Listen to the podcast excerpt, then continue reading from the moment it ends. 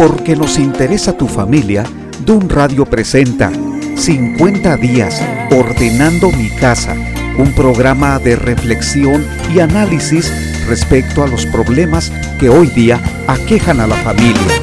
Bienvenidos. Tengo las marcas de quien tenía todo para vivir lejos del altar. ¿Qué tal? Soy Constantino Varas de Valdés. Con el gusto de saludarte, tengo el privilegio de ser portador de un mensaje que va dirigido a mejorar y a establecer relaciones duraderas en la familia. Me encuentro en el bello puerto de Acapulco.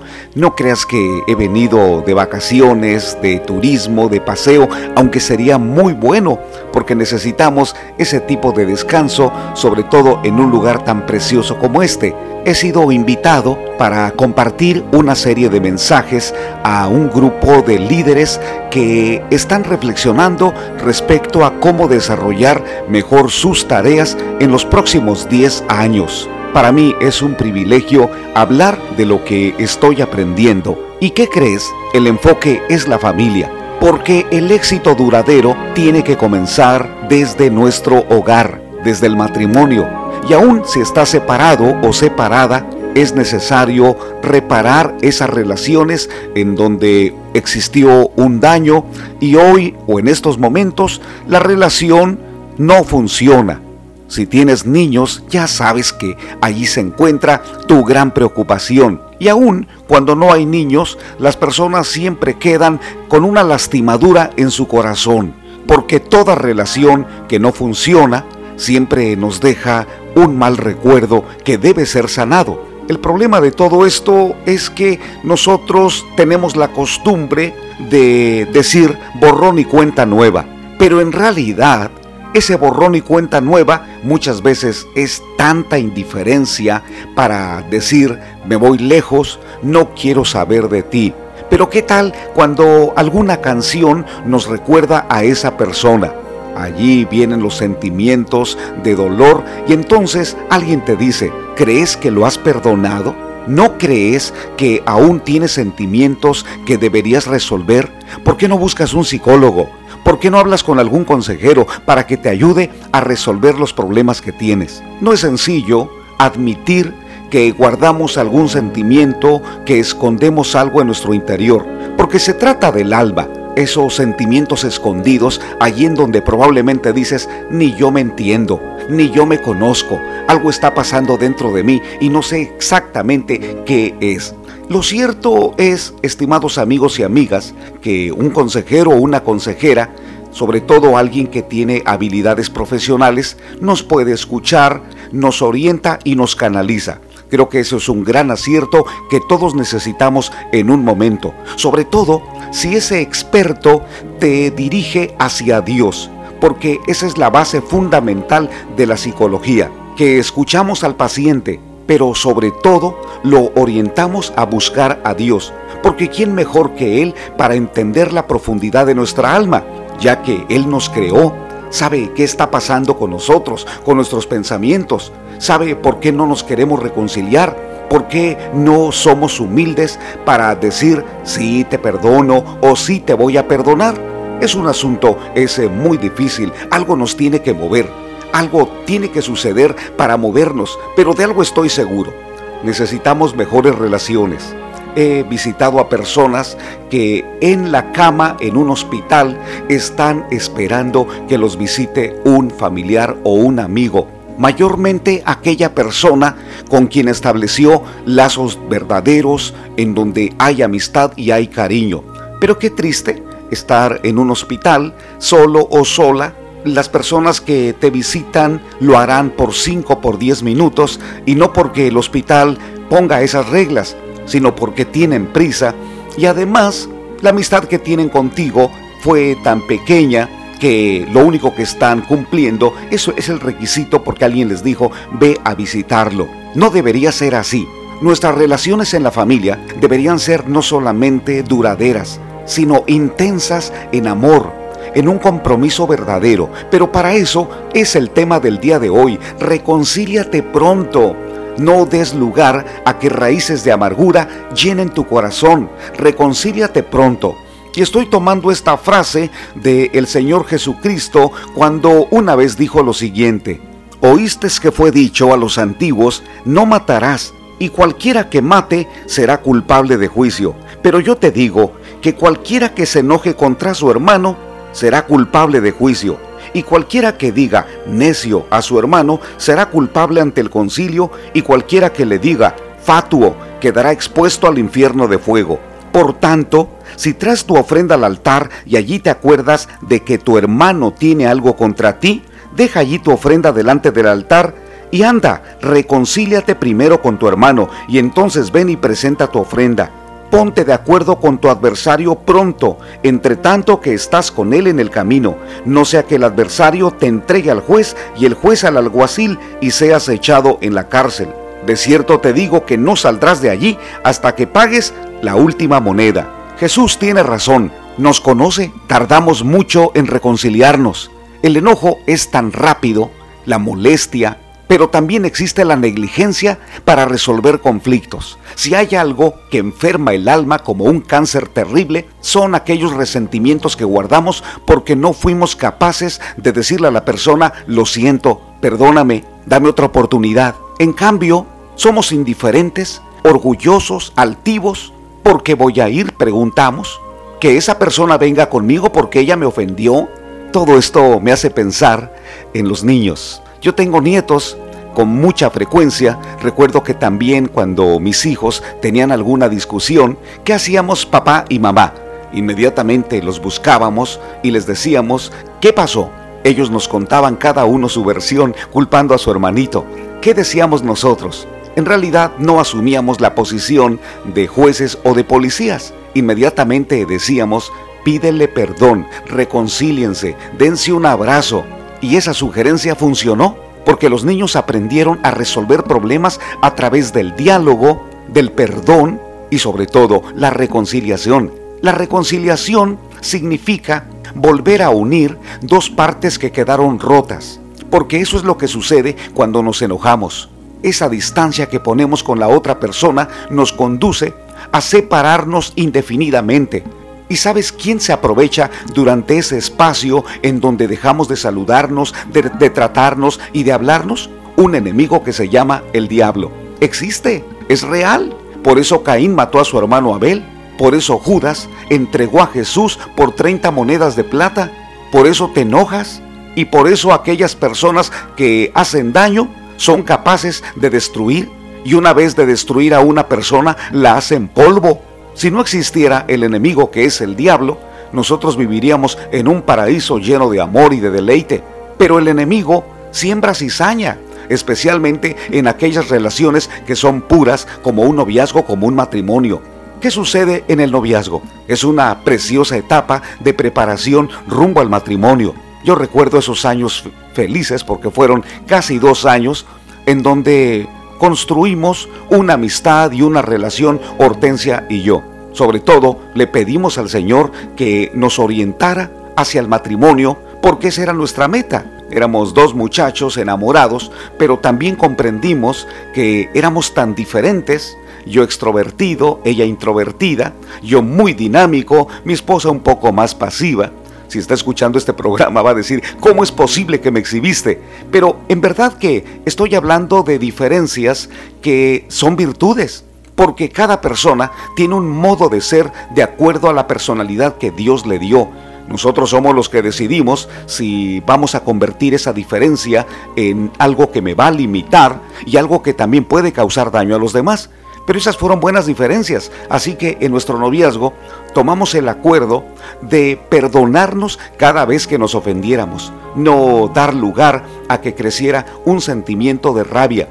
Para mí era un poquito más sencillo hacerlo, te voy a decir por qué. Porque en casa nosotros éramos 11 hermanos, imagínate, como un pequeño salón de clases de un kinder, y mamá siempre estaba trabajando con nosotros porque nuestro carácter era tan complicado de los once. Por eso mamá se acercaba y nos decía, pídele perdón.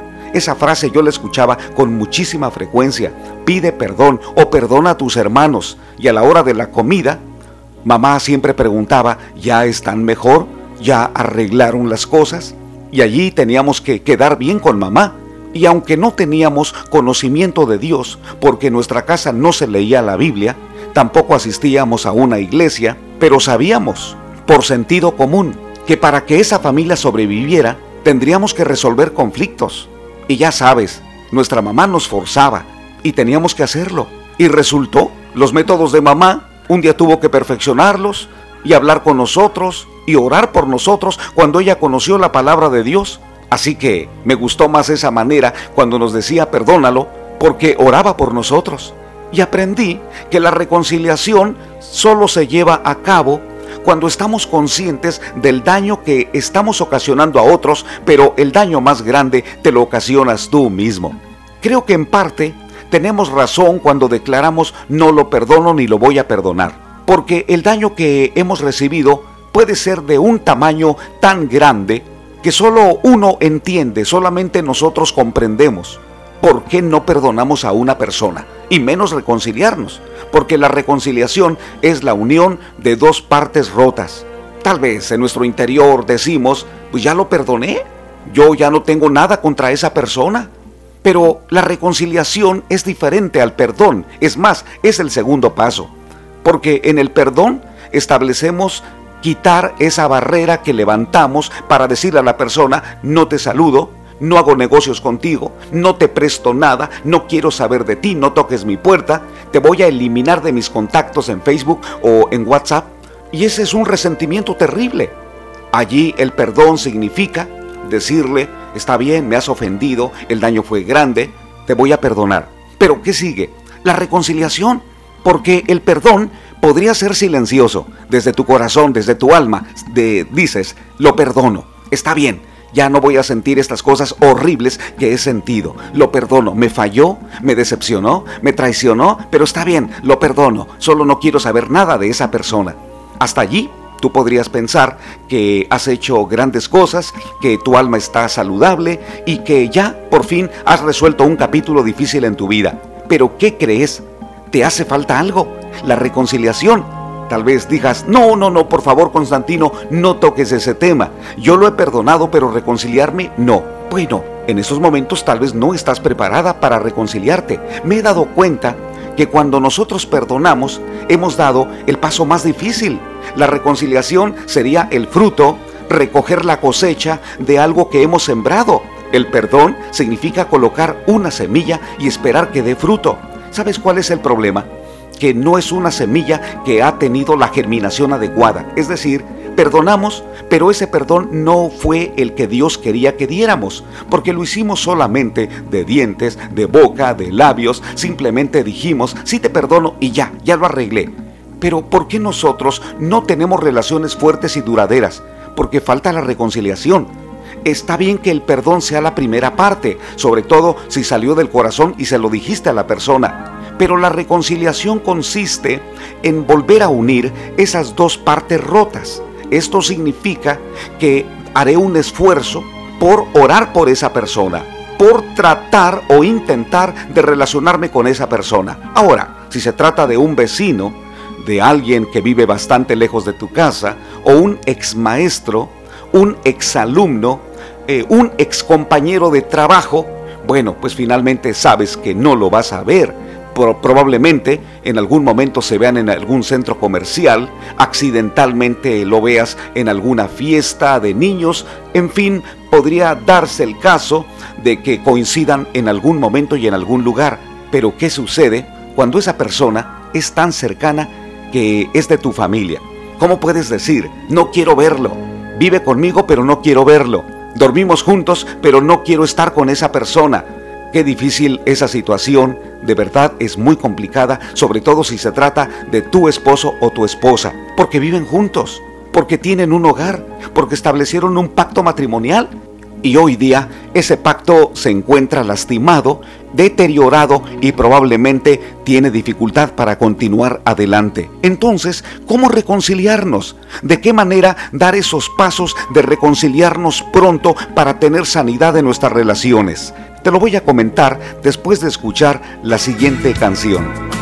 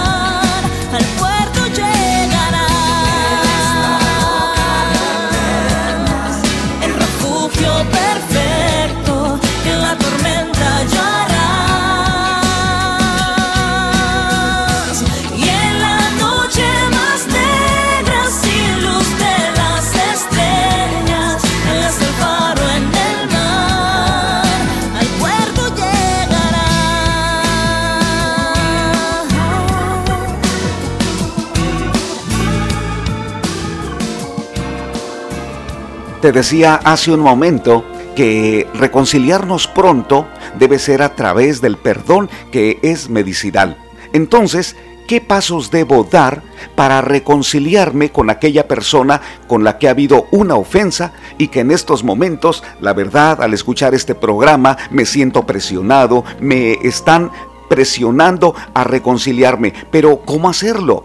Bien, tomaré las palabras del Señor Jesucristo, porque Él es la única autoridad, considero que es la única autoridad perfecta que nos puede hablar de la reconciliación, por la razón que Él no pecó y que durante su tiempo de tres años en la tierra estableció una relación con doce personas, y sobre todo con una de ellas llamado Judas Iscariote. Él convivió con él, le dio el cargo de tesorero en el grupo, confió en sus responsabilidades sabiendo que Judas una noche lo traicionaría. Qué momento tan difícil cuando Judas se acercó a Jesús llevando a un grupo de líderes de aquel tiempo para que lo apresaran. Judas Iscariote le dijo, saludos maestro, ¿cómo estás? Y enseguida le dio un beso en la mejilla. Por eso se le llama el beso traidor, porque Judas no tenía paz en su alma estaba siendo dirigido por Satanás. El diablo es el que puede conducir el odio a la muerte, a la perversidad, a la destrucción de relaciones, a la pérdida completa del amor. El diablo es muy astuto, lo hizo con Judas Iscariote. Y Jesús le dijo a Judas, ¿con un beso entregas a tu maestro? ¿Qué hizo el Señor Jesucristo? En esos momentos no lo condenó, no, no fue su juez, Simplemente lo confrontó y le dijo, mira lo que estás haciendo Judas. ¿Entiendes lo que está pasando? ¿Tienes juicio? ¿Tienes sentido común? Mira, me estás entregando. Es decir, Jesucristo lo confrontó para que Judas se diera cuenta del error que había cometido, pero no hizo lo correcto, no pidió perdón, no se reconcilió con Jesús, sino que fue al templo y arrojó las 30 piezas de plata que le habían dado y enseguida fue a un lugar oscuro, terrible, tenebroso y se ahorcó. Allí Judas terminó con su vida. Jesús sabe lo que puede pasar con toda aquella persona que no está dando el paso de la reconciliación. Por eso el Señor Jesucristo recomienda, reconcíliate pronto. Si vas al altar, si buscas a Dios, si te acercas al Señor y allí el Espíritu te recuerda que tienes un pendiente con alguien de tu familia, que no lo has perdonado, que existe un odio, una rencilla entre ustedes, dice Jesucristo, pues además de pedir perdón, reconcíliate pronto. Y luego Jesucristo presenta el caso de aquella persona que ha sido convocada a los tribunales porque va a ser juzgado y condenado a varios años de prisión. Jesús dice, ponte de acuerdo con tu adversario, habla con él, lleguen a una negociación. Siempre Jesucristo habló de la negociación a favor de la paz, a favor de el amor. Y esa negociación debe ser pedir perdón, reconocer que has fallado y declarar, perdóname, me equivoqué, fui tonto, fui necio, dame otra oportunidad. Ahora, te comento también lo siguiente. Si vas a reconciliarte pronto con tu adversario, con tu enemigo, con tu familiar, con aquella persona a la que ofendiste, es bueno que consideres que se va a esforzar en perdonarte. Le va a costar mucho escuchar tus palabras y darte una nueva oportunidad. Entonces, aprovechala. No, no eches en saco roto que te está dando una oportunidad de que la relación de ustedes mejore. Si hay algo que nos causa tanta desilusión, es cuando damos una oportunidad y la persona la echa por tierra. Y otra oportunidad y la persona la desperdicia. Y otra oportunidad y la persona no toma en serio o no toma en cuenta que se le está dando una oportunidad. Debe ser serio o seria en la manera de tratar los asuntos cuando vas a reconciliarte. No te rías, no hagas bromas.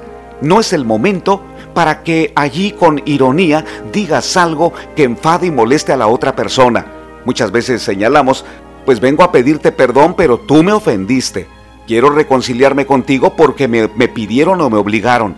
Mira, esa actitud no habla de una sinceridad que tú tengas. Ahora, si me dices Constantino, pero pues me estoy esforzando, me está costando muchísimo. Si supieras todo el esfuerzo que estoy haciendo, sí te entiendo y lo sé. Pero qué bueno que estás dando ese paso, porque sobre todo a Dios le agrada. Y lo que Dios va a hacer en tu vida es que te va a bendecir. Yo he aprendido lo siguiente, cuando nosotros nos reconciliamos y no permitimos que el diablo siga sembrando cizaña o semilla de maldad en nuestro corazón, Dios nos abre un mundo de oportunidades y de bendición.